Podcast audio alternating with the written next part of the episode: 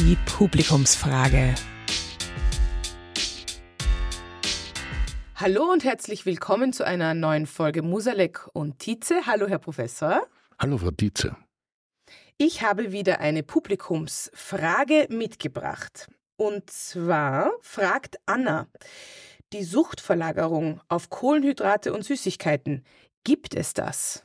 Das, was es gibt und äh, das, was wir sehr häufig sehen, ist, äh, dass äh, wenn jemand massiv Alkohol getrunken hat und dann mit dem Alkoholtrinken aufhört, dass er dann einen Heißhunger in Richtung Süßigkeiten entwickelt, was auch sehr verständlich ist, denn unser Körper funktioniert ja nicht so, dass er weiß, was für uns gut ist oder nicht gut ist, sondern er meint, dass das, was in der letzten Zeit, in den letzten Wochen bis Monaten mir zugeführt worden ist, das ist das Ideale und das Gute und versucht, diesen Zustand immer wieder herzustellen. So funktioniert unser Körper. Mhm. Er ist also nicht ideal eingestellt und äh, dann wird immer dieses Ideal wieder äh, von ihm gefordert mit Hungergefühlen oder Durstgefühlen, sondern je mehr wir zum Beispiel zuführen, desto mehr verlangt auch äh, der Körper. Und wenn wir dann weniger zuführen über längere Zeit, dann glaubt er, das ist das Normale und verlangt ihm etwas weniger. Und genauso ist es bei den Kohlenhydraten.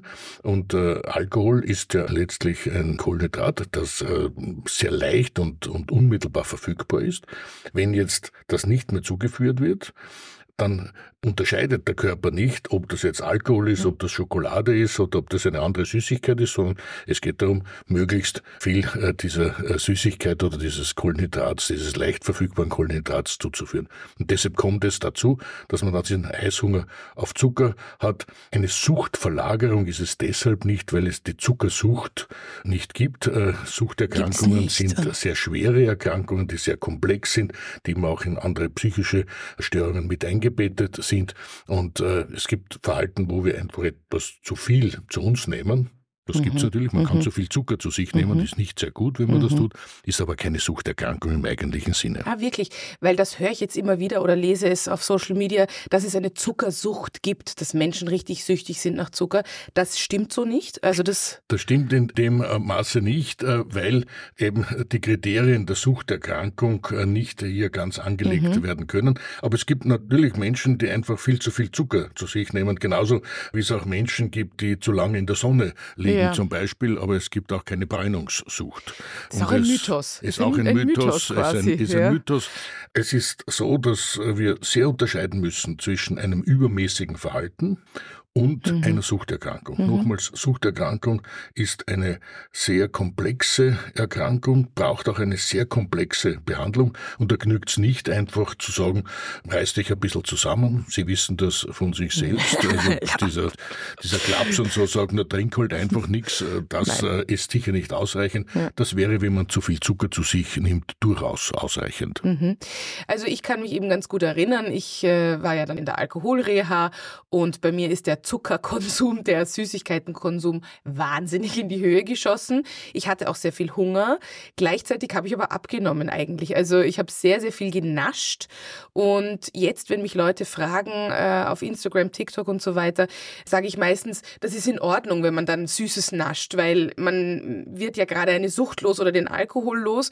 Und ich finde das jetzt nicht so verwerflich, wenn man dann ein bisschen mehr nascht. Sehen Sie das so wie ich oder kann ich da einen besseren Rat geben auch? Ich denke, man muss dann äh, zu einer gewissen Normalität wieder kommen, die einem selbst äh, gut tut. Hm. Im ersten Moment ist es natürlich so, sie haben, sie haben viel mehr Zucker zu sich genommen mit dem Alkohol, ja. als sie dann Süßigkeiten gegessen haben. Und daher haben sie eigentlich weniger gegessen und deshalb haben sie auch keine Gewichtszunahme gehabt. Mhm. Mit der Zeit allerdings äh, kann es sein, dass dann diese Süßigkeitenaufnahmen so hoch werden, dass man einfach wieder in eine Gewichtszunahmesituation kommt und das muss man dann einfach steuern. Mhm. Nochmals, der Körper funktioniert so, dass er glaubt, dass das, was in der letzten Zeit gemacht wird, das Ideale für ihn ist. Das heißt, wenn ja. wir eine Zeit lang weniger essen, dann fällt es uns auch viel leichter, weniger zu essen. Die erste Zeit ist sehr, sehr schwierig, weil da verlangt der Körper dauernd nach mehr Kalorien. Aber wenn wir dann ein niedereres Maß gewöhnt sind, dann glaubt er, das ist das Ideale und verlangt auch nicht mehr. Aber das nennt man eben dann nicht Suchtverlagerung, zum Beispiel beim Zucker. Und nur abschließend meine Frage noch, aber wenn zum Beispiel jemand dann sagt, jetzt rauche ich einfach jeden Tag Marihuana, anstatt zu trinken und es entspannt mich so wunderbar, äh, habe ich auch schon gehört, das ist dann eventuell schon eine Suchtverlagerung. Das oder? kann durchaus zu einer Sucht ja. werden, denn Marihuana oder Cannabis, äh, das man zu sich nimmt, ist ein Suchtmittel, ein potenzielles äh, Suchtmittel, wo es eben dann auch zu diesen komplexen Entwicklungen kommen kann, die wir als Suchterkrankung dann diagnostizieren. Mhm. Also, weil ich habe damals dann beschlossen, alles aufzuhören. Also Rauchen, ich habe zum Beispiel Zigaretten geraucht und solche Dinge. Das habe ich einfach dann alles weggenommen quasi, weil ich befürchtet habe, dass ich sonst vielleicht eine andere Sucht einfach weiterentwickle, weil ich offensichtlich ja beim Alkohol ja süchtig wurde. Es gibt einen ganz engen Zusammenhang äh, zwischen der Nikotinsucht und der Alkoholsucht. Und wir wissen heute, dass wenn man beides gleichzeitig aufhört, ja. die Chance, dass man rückfällig wird mit dem Alkohol, wesentlich geringer ist. Wirklich? Also es ist, äh, es ist so, dass Just. letztlich, wenn man weiter raucht, dann ist die Chance, dass man wieder rückfällig wird, einfach wesentlich höher. Und Spannend. daher empfehlen wir heute wirklich beides wegzulassen. Sie haben es ganz richtig ja, automatisch gemacht. Automatisch gleich so gemacht. Ja, super. Vielen lieben Dank, Herr Professor. Sehr, sehr gerne. Vielen Vielen lieben Dank, Anna, für diese spannende Frage. Und wenn ihr Fragen habt, schreibt uns gerne über Instagram zum Beispiel Musalek und Tietze. Und ich freue mich schon auf die nächste Folge.